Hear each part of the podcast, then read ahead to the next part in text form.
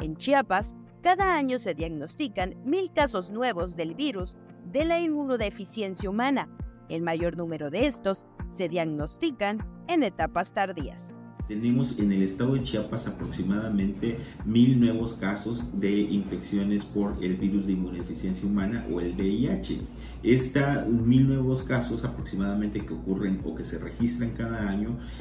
más del 95% de los casos ocurren en la población joven y adulta joven, es decir, la población entre los 18 y los 35 años de edad. Y en este sentido, el más del 98% fueron por prácticas sexuales no protegidas aproximadamente el 50% de estos nuevos casos, es decir, alrededor de 500 nuevos casos, ocurren en diagnósticos tardíos, es decir, cuando ya se, hay manifestación clínica, ya hay datos sugerentes de la infección crónica, es decir, de que ya ha habido una evolución de esta infección y entonces a las personas tienen algunas manifestaciones muy frecuentes como pérdida de peso, diarreas frecuentes, algunos problemas de eh, vías respiratorias o, algunas infecciones oportunistas graves como la tuberculosis. Entonces, si estamos e identificando que el 50% de las nuevas infecciones registradas ocurren en el diagnóstico tardío, esto nos hace suponer la importancia de usar el condón con todas nuestras parejas sexuales. Afortunadamente ya existen formas de prevenir el VIH siendo el PrEP una de las formas más eficaces para reducir la probabilidad de contraer el virus a través de las relaciones sexuales o el consumo de drogas inyectables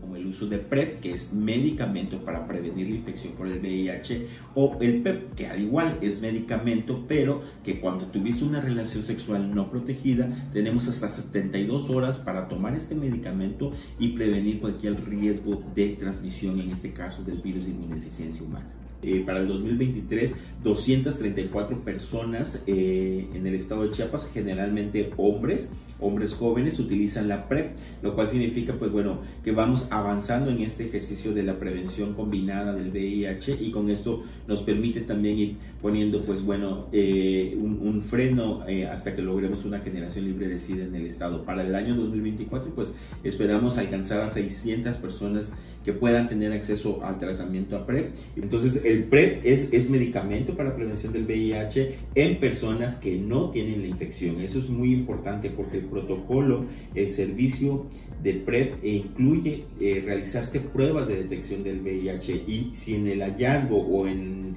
al momento que una persona acude por PrEP y realizamos el tamizaje y se da una detección del VIH, lo siguiente es confirmar el diagnóstico, pero además integrar a esta persona al tratamiento antirretroviral, porque el tratamiento tiene una efectividad enorme tanto para la prevención del VIH en personas VIH negativas, pero también para evitar la transmisión de nuevas infecciones y para mantener a las personas saludables. Los candidatos a la PrEP son hombres que tienen sexo con hombres, mujeres transgénero, así como trabajadoras y trabajadores sexuales, personas con mucha actividad sexual y uso irregular del condón, y personas cuya pareja tiene VIH se encuentre o no en tratamiento. Se recomienda que aquellos que usen este tratamiento lo hagan de forma permanente. Una vez que la persona inicia en PrEP o que inicia este protocolo, es importante señalar que debe mantenerse con adherencia, es decir, que debe mantener este apego al tratamiento antirretroviral de manera disciplinada que nos permita realmente lograr la efectividad del tratamiento, puesto que si una persona interrumpe el tratamiento para prevención por algunos hábitos, por ejemplo, el consumo o el abuso de alcohol, el uso de otras sustancias, por ejemplo, que eh, el uso de drogas o simplemente por el olvido, entonces perdemos la eficacia del tratamiento. Entonces por ello es fundamental la adherencia y por ello es importante que se otorgue con la consejería y con la atención eh, médica cuando esta se requiere. Y por el otro lado, el PEP, que es la profilaxis post-exposición, es medicamento también antirretroviral que nos permite que en las 72 horas después de una relación sexual sin protección, las personas aún puedan prevenir esta infección por el VIH. Y esto se puede dar eh, tanto en personas